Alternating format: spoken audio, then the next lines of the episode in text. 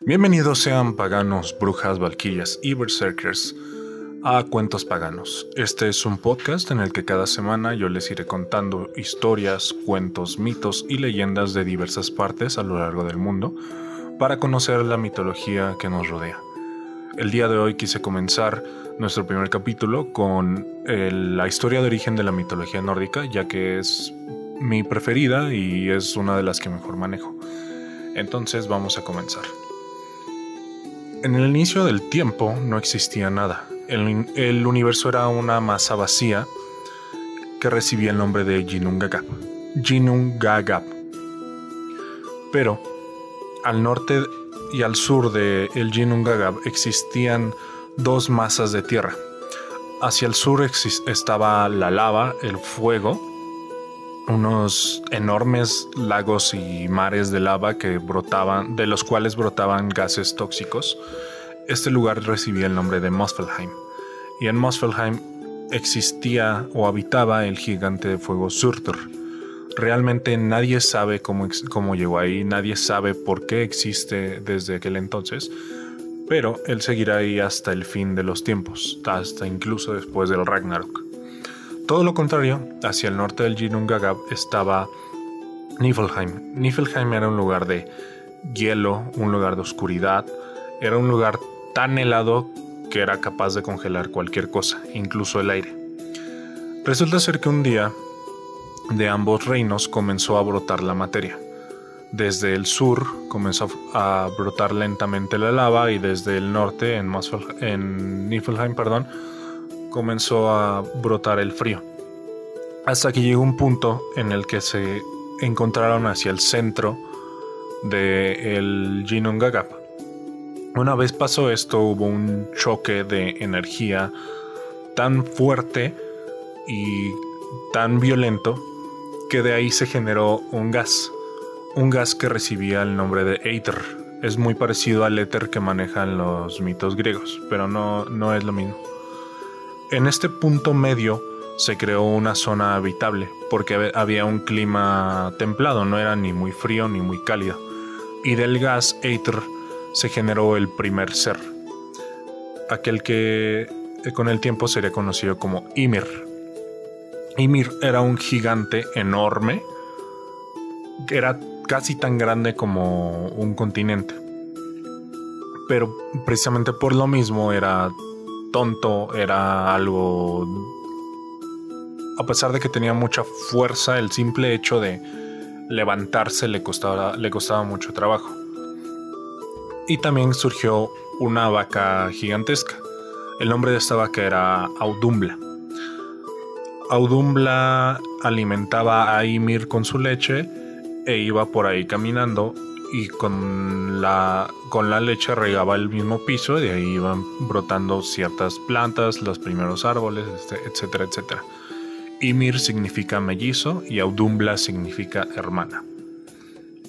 Iban pasando los días, como les mencioné, Audumbla iba regando el piso, iban surgiendo ciertos árboles, cierta vegetación. Y básicamente Ymir se dedicaba a dormir todo el día porque es lo que hacen los gigantes primordiales. Pero una noche de Ymir comenzaron a surgir los primeros seres.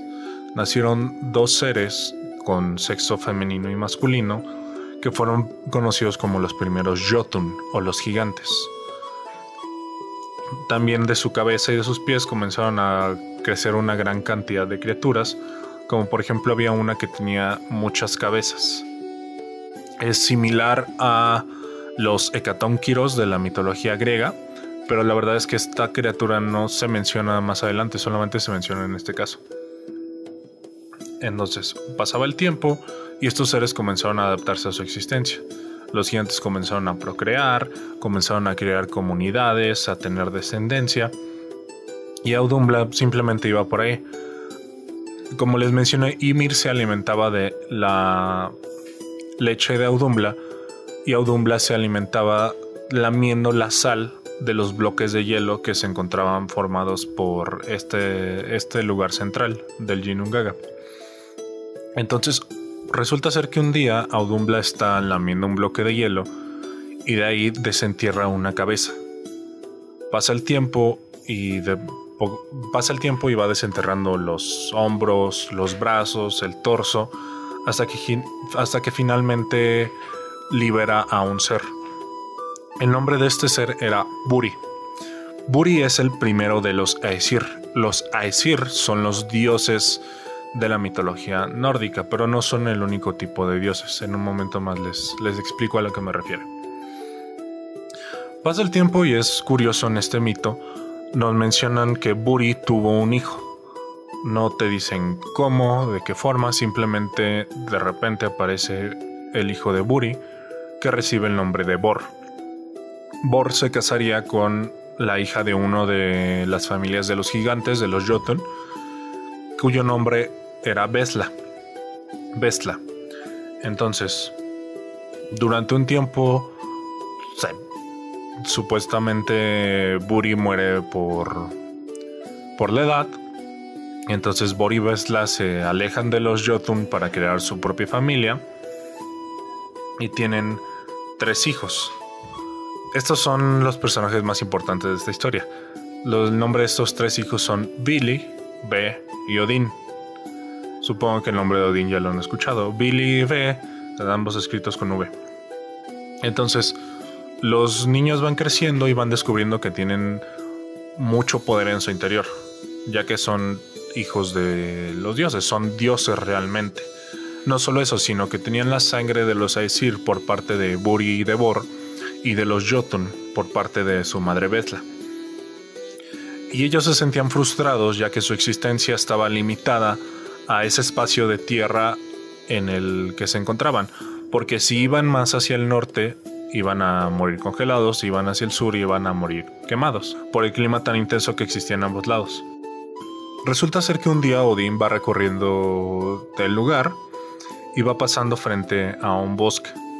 Frente a él, de repente comienza a temblar, la tierra se abre y de la tierra salen raíces. Estas raíces crean o tienen la forma de dos seres humanos, de, perdón, de dos seres, de aspecto masculino y de aspecto femenino. Estos dos seres se presentan ante Odín con los nombres de Njord y de Njorun. Ellos dos son los primeros dos Vanir. Los Vanir son otro tipo de dioses que existen en la mitología nórdica, que son dioses relacionados más con aspectos de la naturaleza, de lo místico. Los Aesir, si bien muchos sí tienen poderes relacionados con la naturaleza, como Thor, que es dios del rayo, son normalmente dioses relacionados con cosas más humanas. Por ejemplo, Odín es el dios de la sabiduría, Thor también es dios de la fortaleza, y usualmente son dioses bélicos, mientras que los Vanir son dioses relacionados con cosas como la sanación, con espíritus de la naturaleza. Esta diferenciación con el tiempo se iría perdiendo ya que en algún punto los Vanir y los Aesir comienzan a mezclarse. Pero bueno, eso es mucho más adelante. Entonces, como les mencioné, los hermanos se sentían frustrados porque tenían limitada su existencia en este lugar. Y ellos sabían que había demasiado poder en su interior, eran dioses después de todo. Entonces a Odín se le ocurrió un plan. Lo primero que hizo fue ir con las huestes de los gigantes, de los Jotun. Resultaba ser que Ymir era muy desinteresado por, por lo que pues, perdón, por lo que pasaba a su alrededor. Después de todo, los todos los seres que habían a su alrededor eran infinitamente pequeños comparados a él. Como les había mencionado, Ymir era prácticamente el tamaño de un continente. Y los Jotun y los dioses, si bien eran altos, eran. Medían 3 metros al mucho, dos y medio. Bueno, el chiste es que cuando Ymir caminaba, destruía bosques, destruía las chozas de los Jotun y ellos comenzaron a molestarse por esa situación. Entonces Odín fue con ellos y les pidió su ayuda para, para poner un alto a Ymir. Entonces lo primero que hicieron fue apresar a Audumbla. La amarraron con, maleza, la capturaron. Y entonces Audumbla comenzó a, chillar muy fuerte, en pidiendo auxilio a Ymir. Ymir Ymir se dio cuenta de esto y corrió a auxiliarla. Pero lo que no se dieron cuenta es que estaban muy hacia el sur. Entonces Ymir cayó en una especie de pozo o lago de fuego y comenzó a quemarse. Los Jotun comenzaron a lanzar redes y cosas de ese tipo a Ymir para intentar apresarlo. Ymir era extremadamente poderoso. Entonces, mientras esto pasaba, los tres hermanos Billy, y Odin se encontraban sobre las montañas y comenzaron a desatar su poder.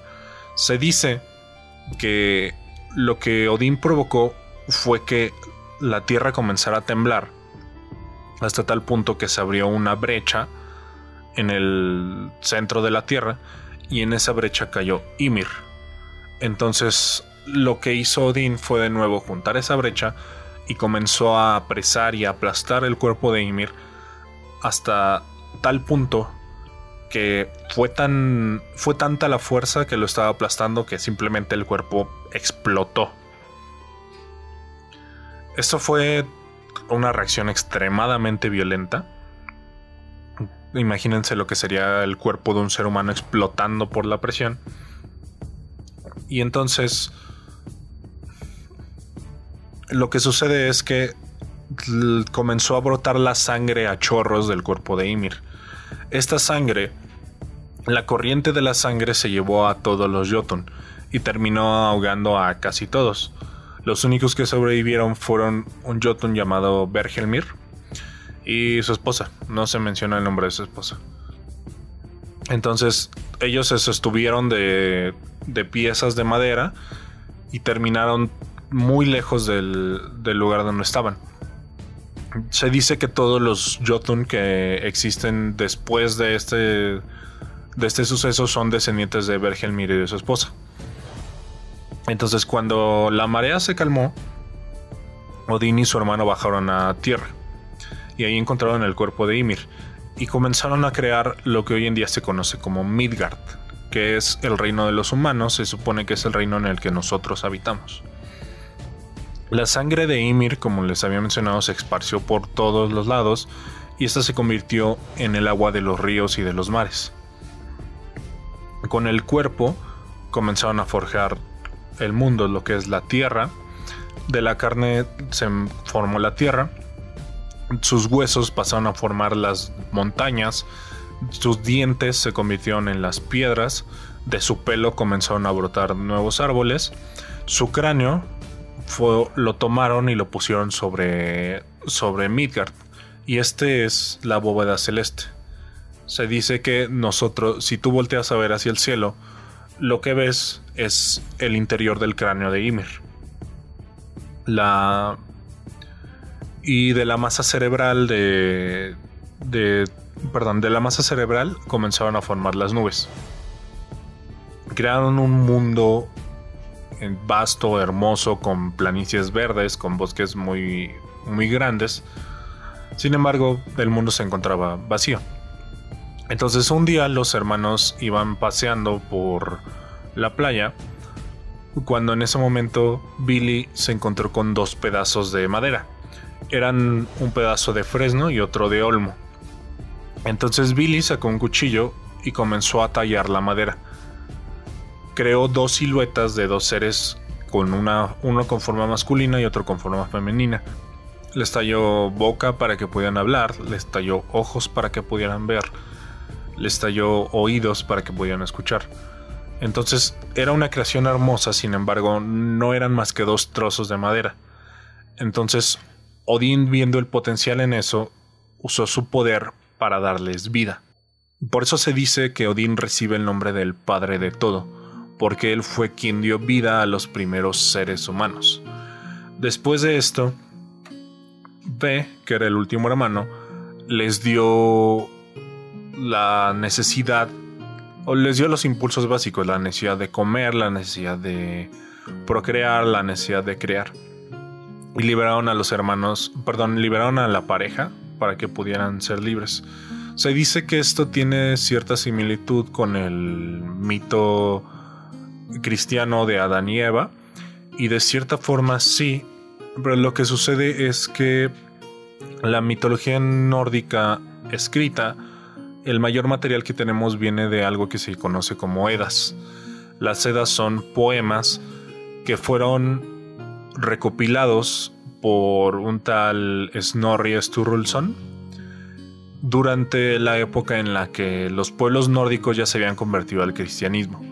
Entonces hay muchos paralelos de la mitología nórdica con escrituras cristianas e incluso con escrituras grecorromanas porque se tomaban estas referencias.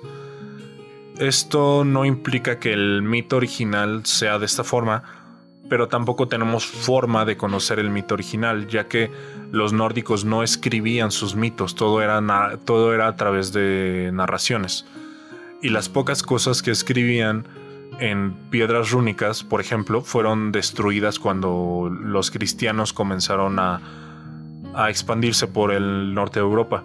Destruyeron las piedras rúnicas, destruyeron los templos a los dioses, entonces muchas de las cosas se perdió, se perdieron lo que yo le estoy contando aquí es una de las muchas interpretaciones que se tienen de esta historia. Bueno, perdón por el paréntesis enorme, continuamos. Entonces, como les mencioné, Billy talló los cuerpos, Odin les dio vida y Bel les dio los impulsos básicos que necesitaban. Estos dos seres humanos fueron conocidos con el nombre de Ask y Embla, que significan fresno para el masculino y olmo para el femenino. Y pasó la misma situación que con los Jotun. Se fueron a, vivir, comenzaron a procrear, comenzaron a crear comunidades y supuestamente todos descendemos de estos dos primeros seres humanos, de Ask y Embla. Había pasado mucho tiempo desde toda esta situación, desde el asesinato de Ymir, desde la creación de Ask y Embla. Los Jotun comenzaron a crear su nueva vida, pero alejados del centro de Midgard. Se dice que Midgard es una especie de disco rodeado por un mar, y más allá del mar que rodea Midgard se este, encuentra Jotunheim, que es el reino de los gigantes de hielo. Entonces, los hermanos comenzaron a construir por encima de las montañas su hogar. Comenzaron a construir templos, mm, cosas, construcciones increíbles dignas de los dioses. Y este lugar recibió el nombre de Asgard, que es la tierra de los Aesir. Antes de la muerte de Ymir, los hermanos juntaron a todos los niños o a todos los infantes que eran los descendientes más jóvenes de los Jotun y los resguardaron en una montaña para que no murieran con con la para que no murieran con el maremoto que hubo tras la muerte de Ymir.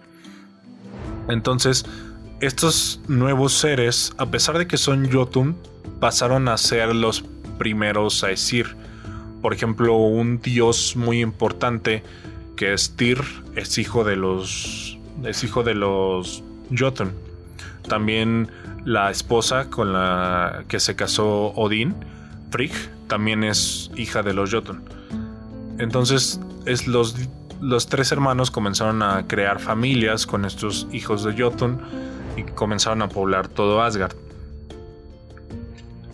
Por ejemplo, Odín tuvo su primer hijo, su primogénito, con una gigante de nombre Jord.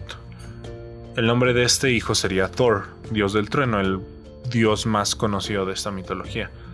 Precisamente de ahí viene su poder, porque es hijo de Sir e hijo de una Jotun. Sin embargo, como ya les mencioné, Odín se casaría con Frigg, quien es la diosa de la fertilidad, y con ella engendraría a el dios más querido por todos, que es Baldur, es el dios de la luz. Entonces, esto es lo básico de mitología nórdica. También se nos cuenta un poco el mito de la creación de los, de los enanos. Se dice que un día Odín se encontraba paseando con Njord y con Njorun, ya que los tres tenían una buena relación. después de todo, como les mencioné, ambos son dioses, solo que de distintas estirpes.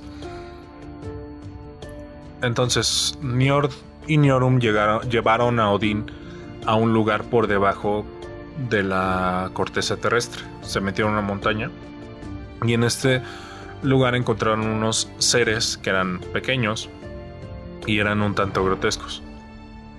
Sin embargo, Odín se dio cuenta que estos seres iban por ahí buscando metales preciosos y minerales.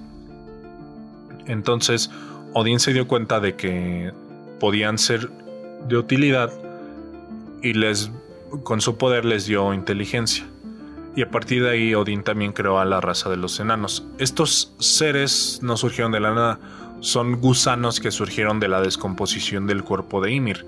Pero como les mencioné antes de que Odín interactuara con ellos eran prácticamente animales. Entonces, cuando Odín les dio inteligencia, los enanos estuvieron tan agradecidos con él que le juraron lealtad a él, a su gente, a Asgard, y prometieron que iban a forjarle armas a partir de ahí. Entonces, con el tiempo se convirtieron en grandes forjadores, de hecho, casi todos los aparatos y armas mágicas que existen en la mitología son creaciones de los enanos, como el, martillo Mjolnir de Thor, la lanza Gugnir de Odín, etcétera, etcétera, etcétera. Y pues bueno, con el tiempo fueron creando Asgard, Midgard se fue poblando de humanos.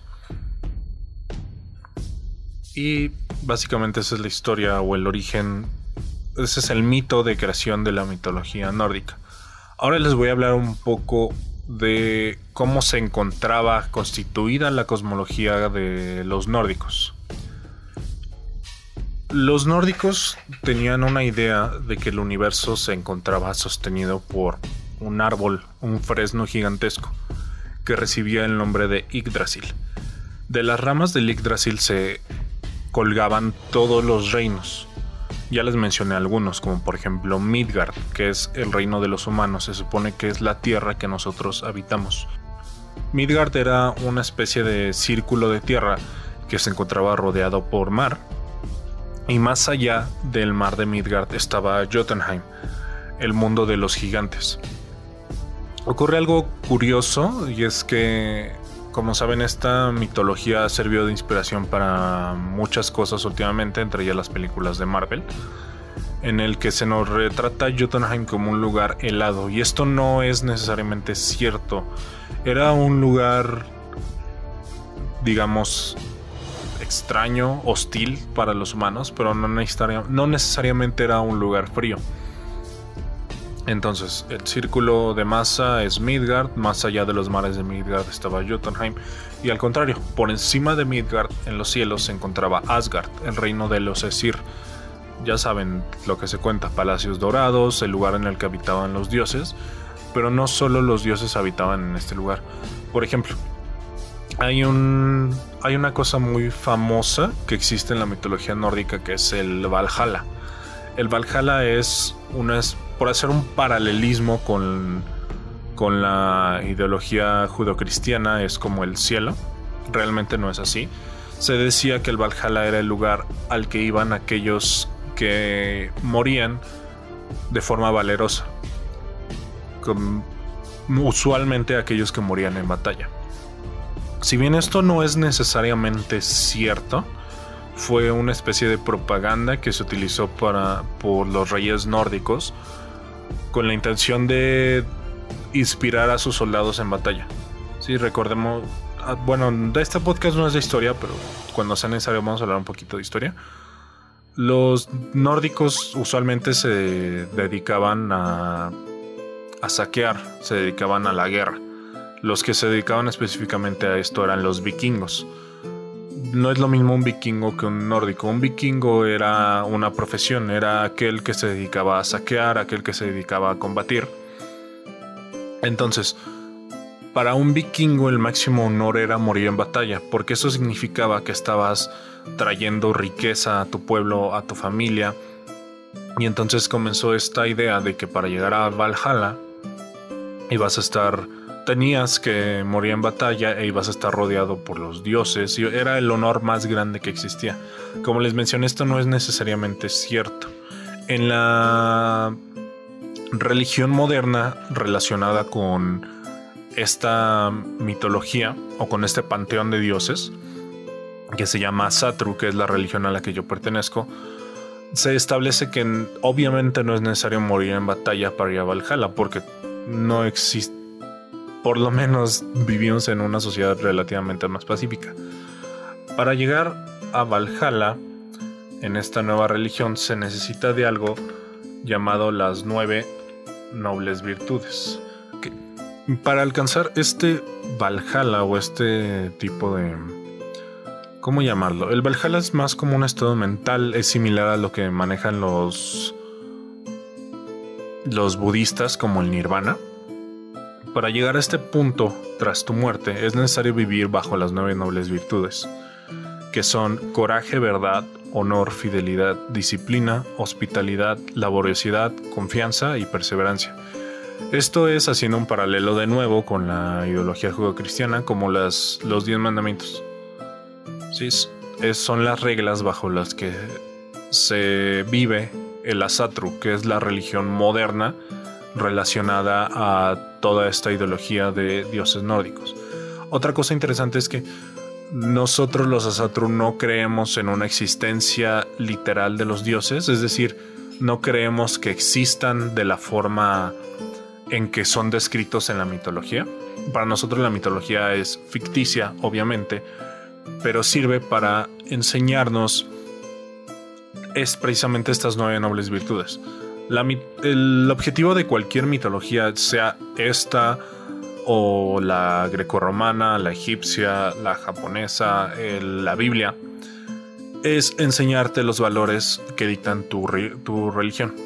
Entonces, no, no se trata de creer literalmente en estas historias, se trata de encontrar las enseñanzas que hay detrás de todo esto. Entonces, bueno, perdón por el paréntesis enorme, pero sí me parecía importante hablar sobre la religión moderna que es el Asatru y cómo fue evolucionando a partir de estos mitos. Les recuerdo, la mitología no es cierta para lo único que sirve. O bueno, el objetivo principal es enseñarnos los valores que dictan las nueve nobles virtudes. Entonces, como les mencionaba, de las ramas de Yggdrasil estaban Midgard, a los alrededores de Midgard estaba Jotunheim, hacia el cielo se encontraba Asgard, que es la tierra de los Esir.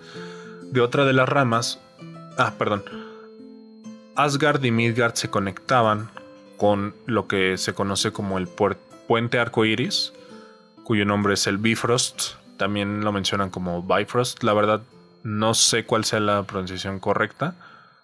Y sinceramente no creo que importe mucho. Pero bueno, esto es simplemente los nórdicos veían el arco iris en el cielo y creían que eso era un puente que conectaba Midgard con Asgard.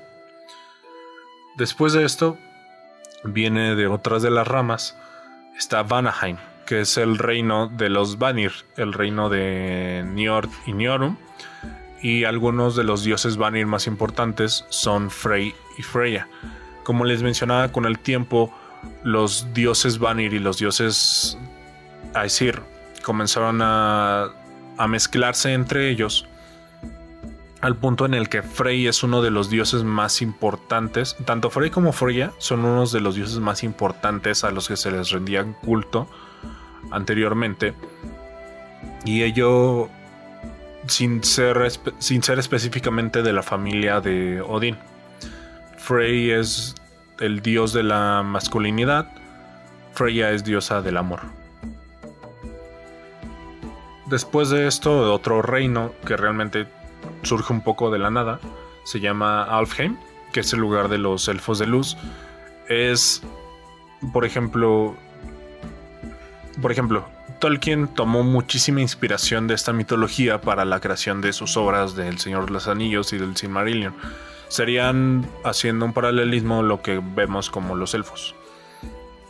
Luego, Svartalheim, que también es conocido como Nidavellir, es el reino de los elfos de oscuridad o los enanos, que ya los mencioné en esta historia. Estaba Niflheim, que como le mencioné es uno de los reinos primordiales, el que se encontraba hacia el norte, que es el lugar de las tinieblas y el terror, el frío, todo lo feo. Mosfelheim, que es lo contrario, es el reino de fuego, de lava, en el que habita Surtur el gigante. Y por último, Helheim. Helheim es algo curioso, es era el lugar de descanso de aquellos que morían sin honor, de asesinos, de delincuentes. Era haciendo un paralelismo de nuevo lo que conocemos en la ideología judocristiana como el infierno si bien guardan enormes diferencias, es curioso porque debemos saber que en el español nuestra, nuestra lengua viene del latín, que es el idioma que se hablaba en Roma. Entonces hay muchas palabras de nuestro idioma que vienen de la mitología grecorromana. Ocurre lo mismo con el inglés. Muchas de sus palabras vienen de la mitología nórdica. Por ejemplo, los días de la semana. El Tuesday, el martes es el día de Tyr. Wednesday es el día de Wotan. Wotan es uno de los muchos nombres que tiene Odín. Thursday es el día de Thor. Friday es el día de Freya. Y lo que sucede con la palabra en inglés para infierno, Hell, viene precisamente de Helheim, que también se escribe H-E-L con una sola L. Si, es, si ves esa palabra con una sola L, es Helheim, el reino de los nórdicos. Si lo ves con dos L's, es el infierno cristiano. Y pues bueno, estas son las bases de la mitología nórdica. Un último paréntesis. En este fresno enorme estaban en el Yggdrasil. En la copa se encontraba un águila perdón, en la copa se encontraba un halcón. Este halcón recibía el nombre de Bealfölnir. Es, todos los nombres son muy raros aquí. Y contrario a ello, en las raíces del Yggdrasil se encontraba un dragón llamado Nidhogg. También se puede llegar a conocer como Nidhogger. Es relativamente famoso. Y había una ardilla que recibió el nombre de Ratatoskr o Ratatosk que todos los días iba de, de la punta del Yggdrasil hacia las raíces y creaba discordia entre el halcón y entre el dragón. ¿Con qué motivo? No se sabe. Molestar. Entonces, Nidhogg, que se encontraba en las raíces, se encargaba de roerlas. Se dice que va a estar comiendo de las raíces del Yggdrasil hasta que llegue el Ragnarok. Ya mencioné mucho el Ragnarok y es algo, digamos, culturalmente conocido porque se ha utilizado, por ejemplo, en las películas de Marvel, en muchas series se ha mencionado como por ejemplo en Vikings, pero si por ahí no, no conoce lo que es el Ragnarok, es el mito del fin del mundo en el que se dice que es todos los dioses y todos los humanos vamos a morir. No es del todo cierto, pero eso es lo que se dice. Significa ocaso de los dioses. Ragnar es una raíz etimológica que significa algo que pertenece a los dioses. Entonces también en las raíces del Yggdrasil se alimentaban de lagos. Estos lagos eran conocimiento puro. Y ahí estaban las tres nornas. Entonces las, las nornas se encontraban en las raíces de Yggdrasil y e, Yggdrasil se alimentaba del pozo de Urt, que es el pozo del conocimiento. El nombre de las nornas era Urt, lo que ha ocurrido, Verdandi, lo que está ocurriendo, y Skult, lo que va a ocurrir. Son básicamente pasado, presente y futuro. También algo curioso es que Skult es mencionada como una valquiria. Las valquirias eran entidades que se encargaban de llevar las almas de los muertos a Asgard. Como les mencioné, existía el Valhalla y existe esta esta equivocación o esta duda sobre tenemos tenemos este concepto de Valhalla es el cielo y Helheim es el infierno. y no es necesariamente así.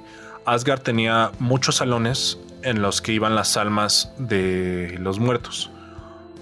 Por ejemplo, estaba el salón de Freya, cuyo nombre no recuerdo en ese momento. Pero ahí iban principalmente mujeres que morían asesinadas. Iban todas las mascotas de compañía, los gatos, los perros, bueno, lobos en este caso, etcétera, etcétera.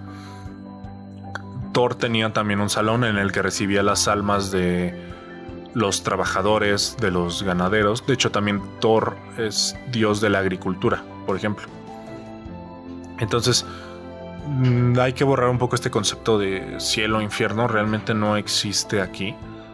Lo más cercano sería al cielo sería Asgard y en Asgard no solamente van los los muertos con honor, sino que como les mencioné iban las almas de muchísimas personas. Los únicos que no eran bien recibidos en Asgard eran aquellos que no tenían honor, asesinos, violadores, etcétera, etcétera. Y pues bueno, con esto creo que podemos concluir.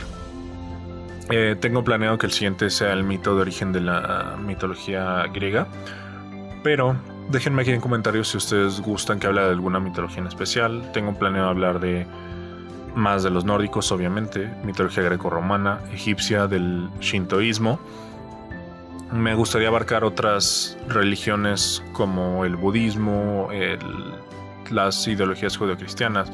Y también algo interesante se me haría hablar de las religiones modernas, por ejemplo el satanismo, que no es necesariamente una religión.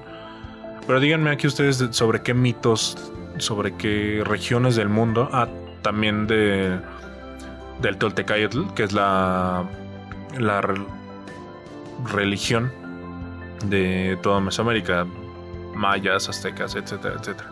Entonces díganme aquí qué les gustaría conocer. Si les gustó, me si les gustó este podcast, me harían un enorme favor suscribiéndose, dándome manita arriba. Estoy comenzando con este proyecto y es siempre es difícil arrancar. Síganme en mis redes sociales. Aquí les voy a dejar abajo el Instagram. También tengo planeado hacer una cuenta de TikTok en la que voy a hablar de cosas de mitología muy resumidas y también para interactuar un poco. Y pues eso sería todo. Adiós.